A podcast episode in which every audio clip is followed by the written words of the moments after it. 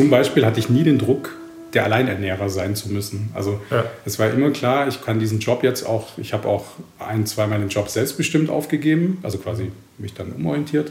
Und es war immer klar, ich kann das jetzt machen, weil wir auf zwei gleiche Schultern quasi die Last verteilt haben.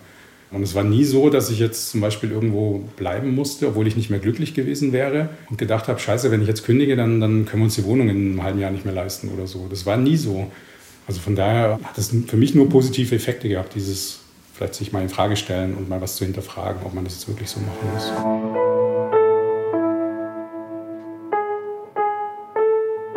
Eltern ohne Filter. Ein Podcast von Bayern 2.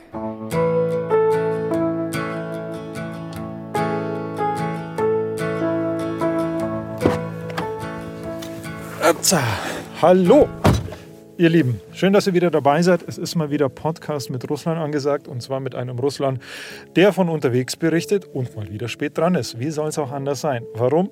Ich sage es euch, weil ich zu viel arbeite. Ähm, war alles ein bisschen anders geplant. Ich hätte schon unterwegs sein sollen, bin es aber erst jetzt. Wie es das Schicksal will, bin ich heute zu jemandem unterwegs, der das, was ich mache, und zwar viel arbeiten, schon lange nicht mehr macht.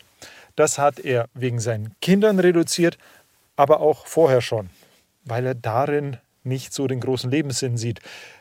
Hm, ich frage mich, worin dann? Es wird ein ziemlich interessantes Gespräch mit jemandem, der seinen Schwerpunkt im Leben komplett anders sieht, teilweise als ich. Und ich muss mal schauen. Oh, ich muss nach Hause. Ich habe noch was vergessen. Natürlich habe ich was vergessen. Schön, dass ihr wieder da seid. Wir fahren los, einmal quer durch München nach Heidhausen. Bis gleich. Schlüssel. Wo ist der Schlüssel?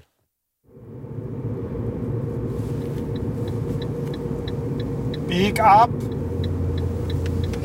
Ma! Hallo Heiko, der Russland hier. Ich bin unterwegs, kann aber gut sein, dass ich so ein, zwei, fünf Minuten oder ein bisschen mehr zu spät komme. Es hängt davon ab, ob ich einen Parkplatz finde. Ich hoffe, du lässt mich trotzdem rein. Bis gleich. Links halten. Ja.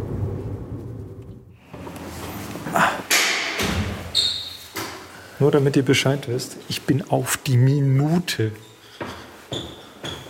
Ha! Hi. Ich bin ein bisschen voll bepackt. Kannst einfach rankommen. Also ich, ich fange jetzt einfach so an zu reden, oder? ja. Machen wir Vor- und Nachname eigentlich? Ich weiß gar nicht, wie kündigt ihr das an? Oder ja, wie, wie du magst. Okay. Ähm, mein Name ist Heiko Wilinski. Ich äh, bin 46 Jahre alt. Ich wohne in München mit meiner Familie, meiner Frau und meinen zwei Kindern. Ähm, ich arbeite als Online-Redakteur in Teilzeit und ich bin ein glücklicher Mensch wegen meiner Familie, glaube ich. glaube ich, ich bin mir nicht ganz sicher, aber manchmal. Doch schon. Auf jeden Fall. Ähm, wie war dein Tag bisher? Äh, Freitag ist meistens ziemlich entspannt eigentlich. Also ich kann freitags ein bisschen früher Feierabend machen, oft, wenn nicht so viel Stress in der Arbeit ist. Und mhm. dann ist das immer recht entspannt. Das heißt, ich habe heute schon um eins Feierabend machen können, noch kurz ein bisschen die Wohnung sauber gemacht, weil Russland vorbeikommt. Und, äh, du hast genau. geputzt für mich?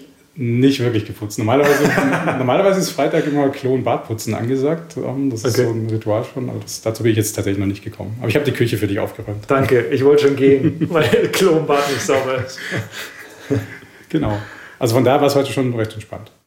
Heiko wohnt mit seiner Frau Brigitte und seinen zwei Kindern und mit seinem vollkommen sauberen Klo und Bad. Nicht, dass das noch missverständlich war gerade eben und ihr jetzt alle auf einmal meint, bei den Bilinskis, da dürft ihr niemals aufs Klo gehen.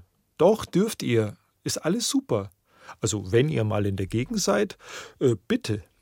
Dieses Klo findet ihr übrigens im Münchner Stadtteil Heidhausen.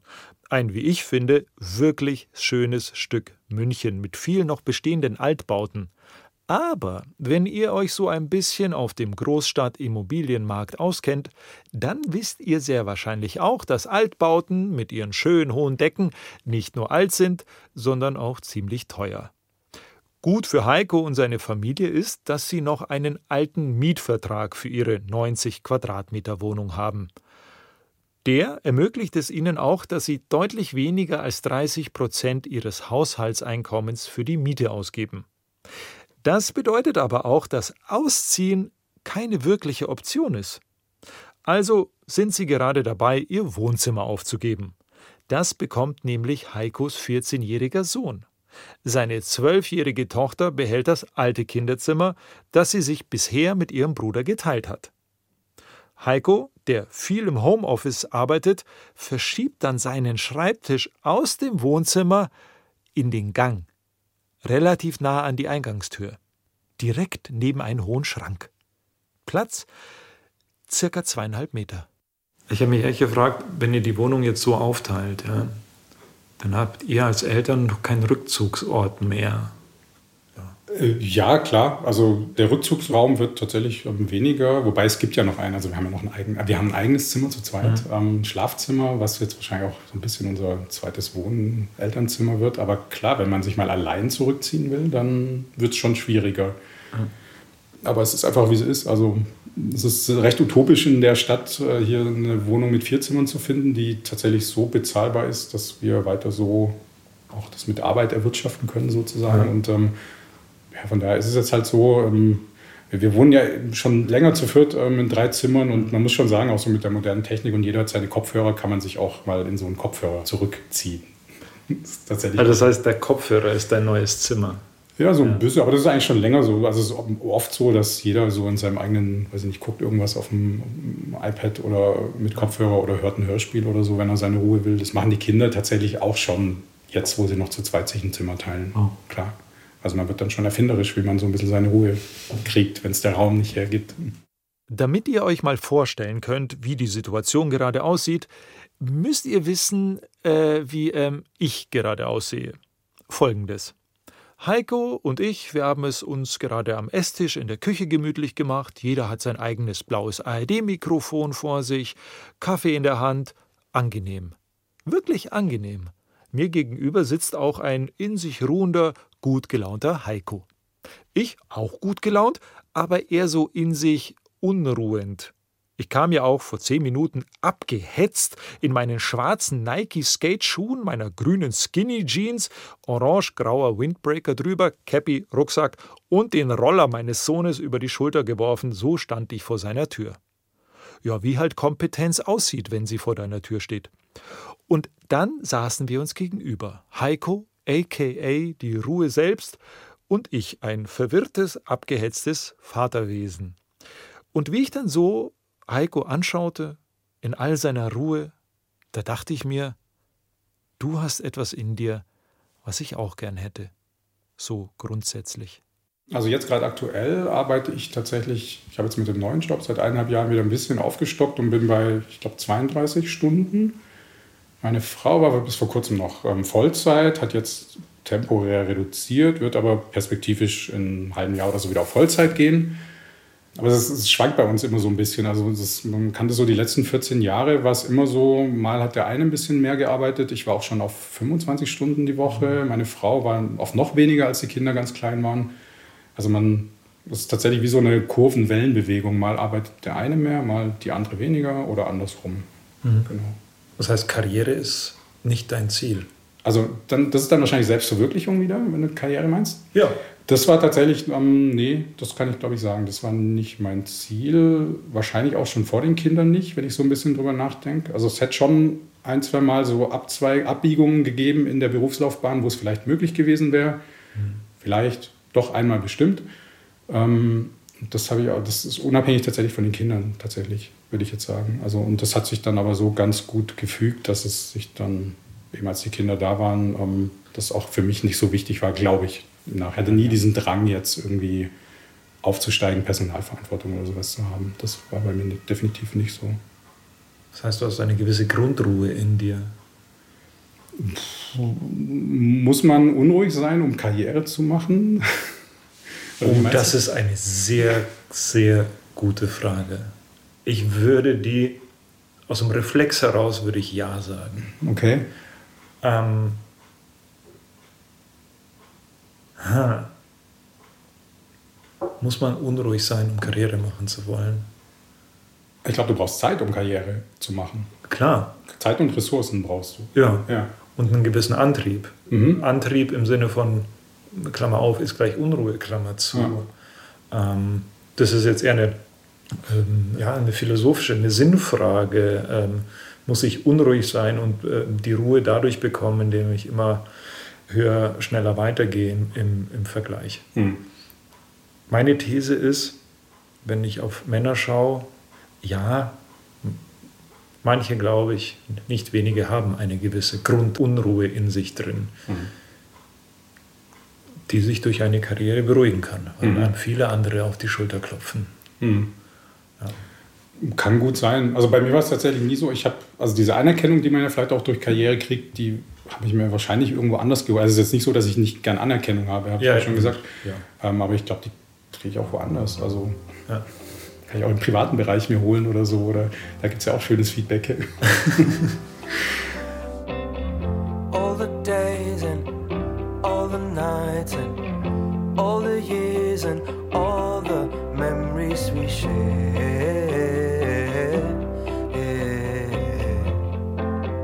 Ich brauche sie. Ich würde euch an dieser Stelle wirklich am liebsten was anderes erzählen, weil es heroischer oder stärker klingt. Und weil mein innerstes Ziel es ist, mich gerade emotional unabhängiger von der Außenwelt zu machen. Und ich meine damit die Welt außerhalb der Familie. Aber ich brauche diese Anerkennung. Noch. Weil ich bin noch kein Heiko Bilinski und ich weiß auch nicht, ob, ob ich das jemals überhaupt sein werde. Ich bin eher so der Typ Daniel Bröckerhoff aus meiner letzten Podcast-Folge weil ich habe immer so eine gewisse Grundunruhe in mir, die jedoch auch dafür sorgt, dass ich vorwärts komme. Sie ist mein Motor. Ein Teil von mir braucht diese Anerkennung im Job. Lob für meine Arbeit, das verleiht mir manchmal regelrecht Flügel.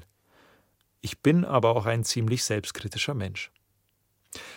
Ich kann mir sehr gut vorstellen, irgendwann weniger zu arbeiten, weil sich die Einkommensverhältnisse zwischen mir und meiner Frau in ein paar Jahren sehr wahrscheinlich wieder verschieben werden und sie mehr verdient. Gar kein Problem damit. War bei meinen Eltern die meiste Zeit auch nicht anders. Mehr zu Hause bleiben und damit mehr vom Familienleben mitbekommen? Ja klar, super. Mir würde aber etwas fehlen.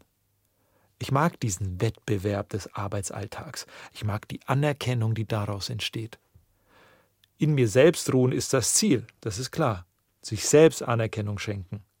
Egal wie die Welt da draußen sich dreht. Ich glaube aber, dass das wahrscheinlich eine Frage des Älterwerdens ist. Entweder bist du ein Heiko Bilinski oder du wirst es, wenn du dich drum bemühst. Ich glaube, ich werde eher so ein Heiko Bröckerhoff. Ich finde Ruhe in der Bewegung. Meditation auf einem Heavy-Metal-Konzert. Tada! Und ihr so? Also wir, wir, haben diesen, diesen Gender Pay Gap, den du da ansprichst, den, ja. den gibt es schon bei uns, den gab es teilweise bei uns. Also ich, meine Frau ist irgendwie schon seit 20 Jahren im selben Job, das heißt, da hat sich nicht viel geändert, aber ich bin ja schon so fünf, sechs Mal gewechselt. Und ich hatte Jobs, wo tatsächlich ich in den dreieinhalb Tagen ungefähr so viel verdient habe wie sie in vier bis fünf Tagen. Da gab es diesen Pay Gap. Mhm. In anderen Anstellungen gab es den aber auch nicht. Da war ich dann tatsächlich, habe ich weniger verdient als sie. Aber so im Schnitt gab es den auch bei uns. Aber ich glaube, er war nicht so krass wie so im gesellschaftlichen Durchschnitt. Ja. Also von daher war es nie so, dass, mh, mm, dass ich jetzt so wahnsinnig mehr verdient hätte als sie. Ähm, und deswegen war dieser finanzielle Druck, ähm, also der bei vielen vielleicht dazu führt, dieser krasse Pay Gap, wo man ja auch dann die Lohnsteuerklasse irgendwie wechselt ja. und so. Wir haben das zum Beispiel nie gemacht, wir waren immer beide in der gleichen Lohnsteuerklasse.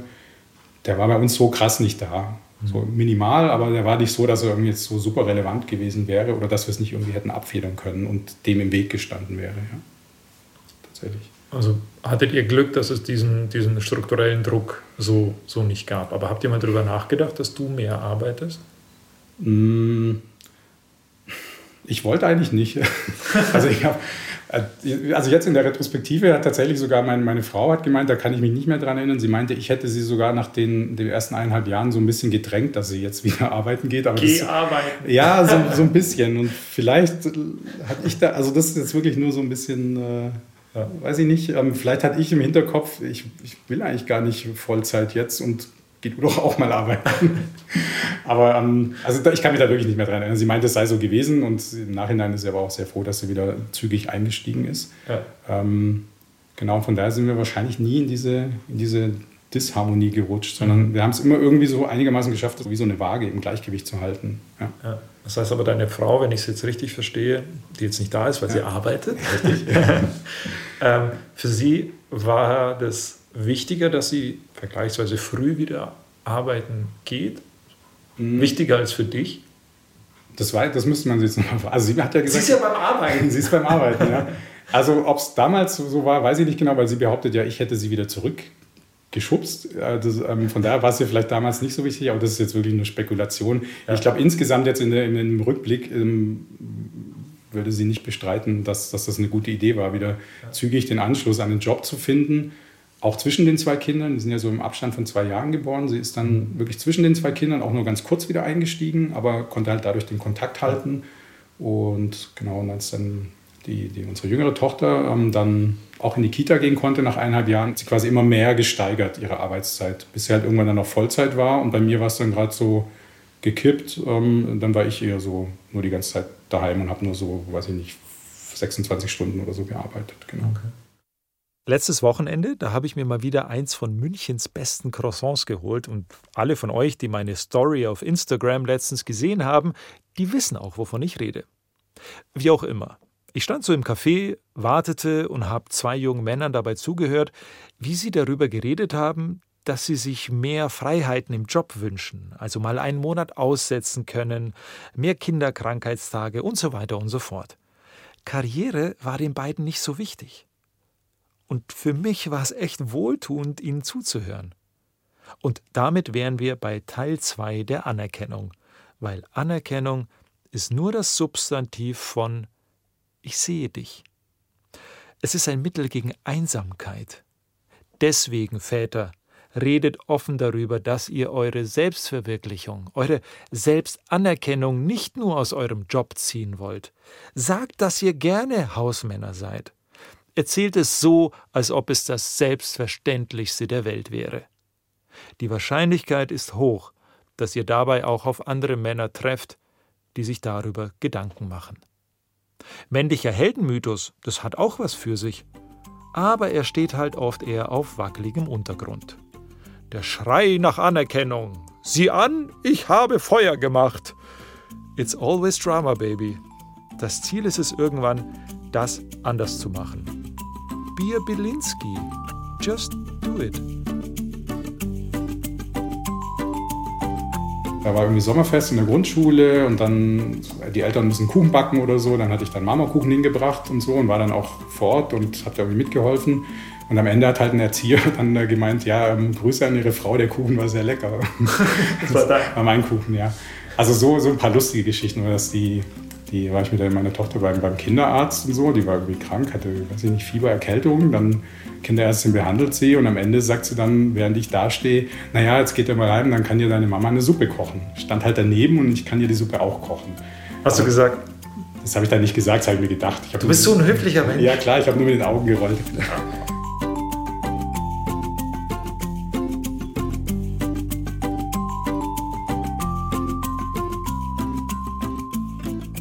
Für Heiko war immer klar, dass er mit seiner Frau in allen Bereichen der Care-Arbeit auf Augenhöhe sein will. Er hatte Lust darauf. Und auch heute, so im Rückblick, da sagte er, es hat ihm Spaß gemacht, auch wenn es anstrengend war. Dass es dafür mittlerweile den Begriff geteilter Mental Load gibt, das hat er erst viel später erfahren. Er hat im Grunde das gemacht, was er für richtig hielt und das, was er machen wollte, weil er es konnte weil er und seine Frau ausreichend verdienen und weil beide ungefähr gleich verdienen. Und hier sind wir wieder an einem Punkt angelangt, den ich auch schon mit Patricia Camarata in einer älteren Podcast-Folge besprochen habe. Geteilte Care-Arbeit, also geteilter Mental Load, Familienführung auf Augenhöhe, das muss man sich leisten können.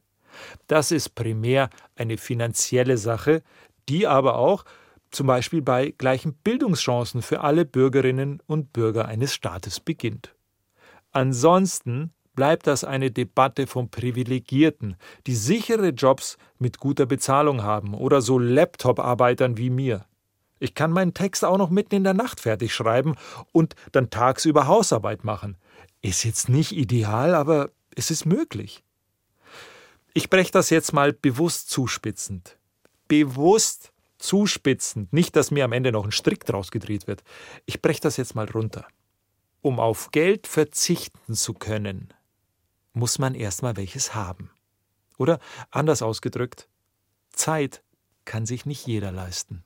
Zeit steht bei dir über Geld. Ja, teilweise schon, ja klar. Also ich, wahrscheinlich machen wir auch ein paar Abstriche ähm, in verschiedenen Bereichen, um die Zeit zu finanzieren. Könnte ich mir vorstellen. Oder weiß ich, dass wir die machen, ja. Du könntest auch mehr arbeiten, dann könntest du eine größere Wohnung bezahlen. Genau, also ich glaube tatsächlich, dass das zumindest hier in einer Stadt wie München ist bei uns einer der Hauptschlüssel, um diese Zeit zu ermöglichen, dass wir halt jetzt so wohnen, wie wir wohnen, zu viert auf drei Zimmern, jetzt nicht mega beengt, aber vier Zimmer wären natürlich schon cool. Aber es ist halt einfach der Mietmarkt hier in der Stadt und ähm, wenn wir umziehen würden, es gibt ja irgendwie so den, ich glaube, es gibt irgendwie so einen Wert, man, man sollte nicht mehr als 25 Prozent des Nettoeinkommens für Wohnen ausgeben mhm. oder 30, weiß ich nicht genau. In München sind viele drüber, was wirklich schlimm ist. Ähm, dass es so ist. Und wir sind aber immer unter diesem Wert gewesen, glaube ich. Ich habe mal so grob überschlagen. Und wenn wir jetzt zum Beispiel umziehen, uns vergrößern würden, wären wir, so wie wir jetzt äh, haushalten, über diesem Wert. Und das heißt, wir müssten Zeit wegschneiden und mehr arbeiten. Und wahrscheinlich ist das dann so unser Kompromiss, dass wir sagen, wir reduzieren halt hier und dafür können wir die Zeit ermöglichen. Ich glaube, das ist so meine Laienmathematik dahinter.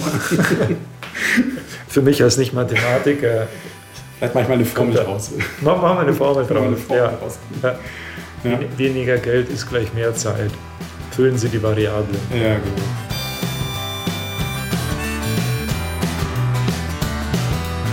I feel dizzy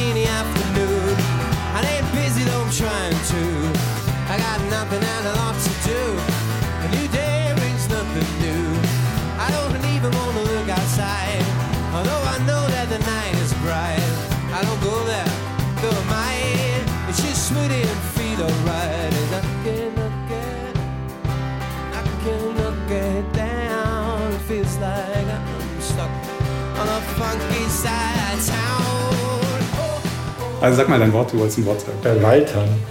Ach so, ja, Waltern. Das habe ich mit einem Freund erfunden. Ähm, Was ist Waltern? Das ist, äh, Waltern ist die Abkürzung für in Würde altern. Also das W steht für Würne und Altern und dann wird Walter daraus sowas wie ein Name halt dann. Ich hab, wir haben einen Walter in der Familie und er muss diese Folge hören.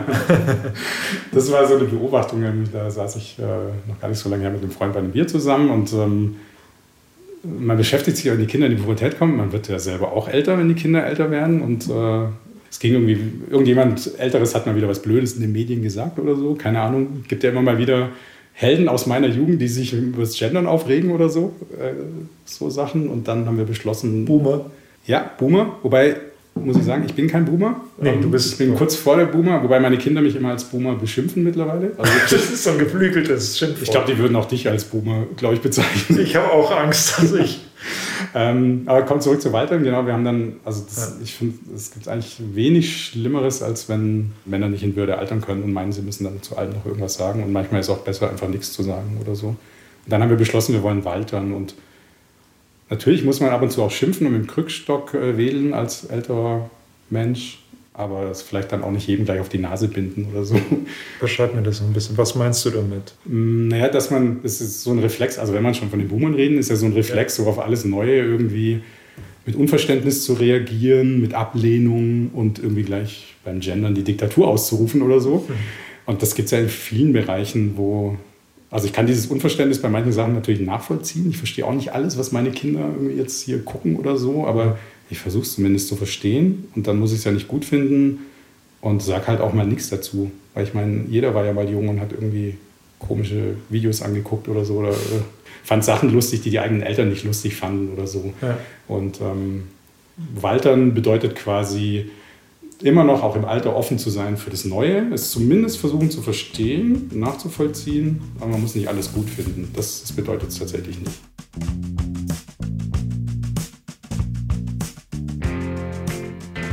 Also ich glaube, ein Mann, der sich in Frage stellt und ab und zu auch mal reflektiert und mal von oben auf alles guckt, ist schon ganz gut. has a daughter and a wife. He's just trying to stay alive. Oh. Load is heavy, the tension's high, he's going into very foul. Rules of engagement, rules of engagement. And while his eyes adjust to the darkness, they all know where his heart is home. Also kann ich zumindest für mich sagen, wenn man jetzt diese Gleichberechtigungssache nimmt, ich habe da ja viel Positives draus gezogen. Also ich hatte nie das Gefühl, was abzugeben meiner Frau. Also voll, weißt du, wie ich meine? Also ich hatte nie das Gefühl, dass meine Frau mir quasi was wegnimmt, dadurch, dass ich jetzt nicht so viel arbeite oder so. Oder ja. dadurch, dass wir uns jetzt den, weiß ich nicht, diese Sorgearbeit gleich aufteilen. Für mich hat es nur positive Effekte gehabt. Zum Beispiel hatte ich nie den Druck, der Alleinernährer sein zu müssen. Also ja. es war immer klar, ich kann diesen Job jetzt auch, ich habe auch ein, zweimal den Job selbstbestimmt aufgegeben, also quasi mich dann umorientiert. Und es war immer klar, ich kann das jetzt machen, weil wir auf zwei gleiche Schultern quasi die Last verteilt haben. Ähm, und es war nie so, dass ich jetzt zum Beispiel irgendwo bleiben musste, obwohl ich nicht mehr glücklich gewesen wäre. Ja. Und gedacht habe, scheiße, wenn ich jetzt kündige, dann, dann können wir uns die Wohnung in einem halben Jahr nicht mehr leisten oder so. Das war nie so. Also einmal war tatsächlich der Fall, da hatte ich die Wahl, der Arbeitgeber zieht um in eine andere Stadt und ich hätte mitgehen können, vielleicht dann mit der ganzen Familie hinziehen oder so ein Wochenendding zu machen, dass ich immer nur drei Tage da bin. Und das habe ich dann nicht gemacht, weil wir aus verschiedenen Gründen hier bleiben wollten. Und dann konnte meine Frau einfach den Hebel ein bisschen hochdrehen und Vollzeit arbeiten und ich hatte Luft, um was Neues zu finden. Ich meine, man kann das ja auch so ein bisschen, man muss es ja gar nicht so jetzt, weiß ich nicht, emotional oder so sehen. Das ist ja einfach, das System wird ja dadurch stabiler. Ähm, das kann man ja ganz rational sehen. In der Arbeit ist es ja auch nicht schlau, alle Verantwortung oder ein Know-how oder Wissen auf eine Schulter zu legen. Da muss der ja nur oder die nur krank werden und dann weiß keiner mehr, wie es geht. Weißt du? So, ähm, und wenn man das, wenn es einem vielleicht leichter fällt, Arbeitsbilder auf die, die, ja. Partnerschaft zu übertragen, dann, dann ist es ja auch schlau, das auf zwei Schultern zu verteilen, weil das ja. System dadurch stabiler wird. So, das fand ich eigentlich schon immer ganz gut, den Gedanken. Ja.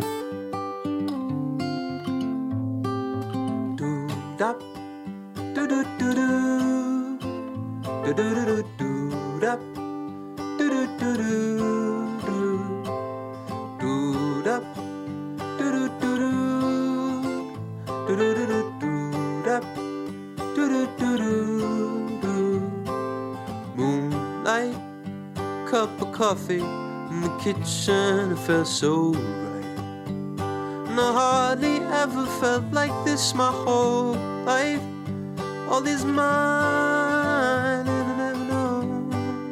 Es ist nicht so einfach. Anerkennung ist sozial gesehen ein ziemlich komplexes Konstrukt.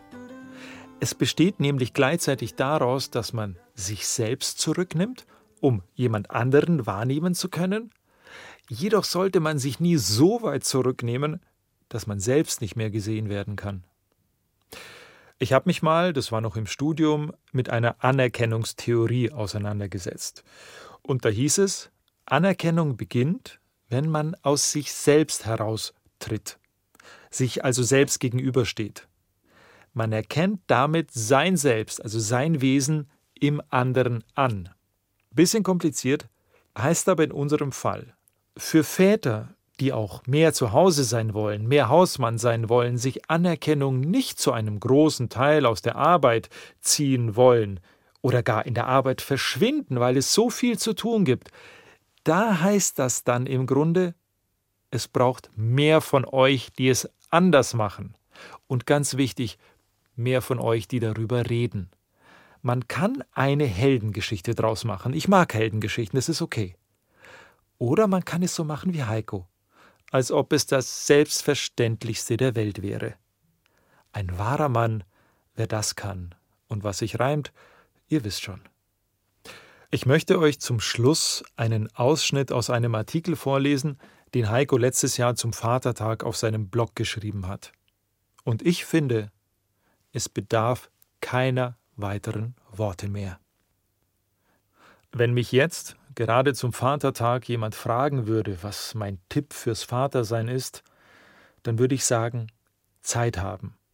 Daraus hat sich bei mir eigentlich alles andere ergeben.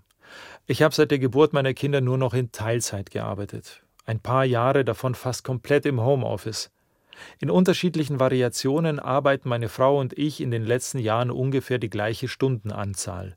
und tragen damit auch ungefähr den gleichen Anteil zum Haushaltseinkommen bei. Ich hatte und habe dadurch Zeit. Zeit, um die Kinder von der Kita abzuholen. Zeit, um mit den Kindern auf den Spielplatz zu gehen. Und Zeit, um nach der Schule bei den Hausaufgaben zu helfen. Aus diesem Mehr an Zeit entsteht auch automatisch ein Mehr an Wissen und Gewissheit. Ich weiß, was meine Kinder beschäftigt und wie es ihnen geht. Über Probleme reden sie eher selten auf Kommando beim Abendessen. Das purzelt irgendwann aus ihnen heraus. Und je mehr Zeit ich mit ihnen verbringe, desto wahrscheinlicher ist es, dass ich da dann dabei bin. Ich weiß, wer die Freundinnen meiner Kinder und deren Eltern sind, weil ich sie früher auf dem Spielplatz oder beim Abholen vom Sport getroffen habe. Und ich kenne die meisten Lehrerinnen, weil ich Zeit habe, zum Elternsprechtag zu gehen. Außerdem weiß ich, dass ich die Familie nicht alleine ernähren muss. Wir sind zwei gleich starke Schultern, die beide auch Schwäche zeigen können. I stop and wonder how this happened after all. It's been coming. Danke, hat Spaß gemacht. Okay, ja, mir auch. Ich, du kannst was damit anfangen. Definitiv. Cool, vielen Dank. Gerne. Let's quit this contest and get back to the surface. Eltern ohne Filter ist ein Podcast von Bayern 2. Redaktion hatte Sibylle Giel und produziert hat Bernd Schreiner. Wenn ihr spätestens jetzt anerkannt habt, dass Eltern ohne Filter ein grenzenlos guter Podcast ist, dann empfehle ich euch einfach mal ein Abo dazulassen. Das würde uns sehr freuen. Schaut doch auch bei uns auf Instagram vorbei. Da reden wir noch ausführlicher über das Podcast-Thema und außerdem hilft euch das, über die nächste Woche zu kommen, weil da gibt es leider keine Podcast-Folge. Faschingsferien. Ich wünsche euch eine gute Zeit. Bis zum nächsten Mal. Voller Anerkennung, euer Russland.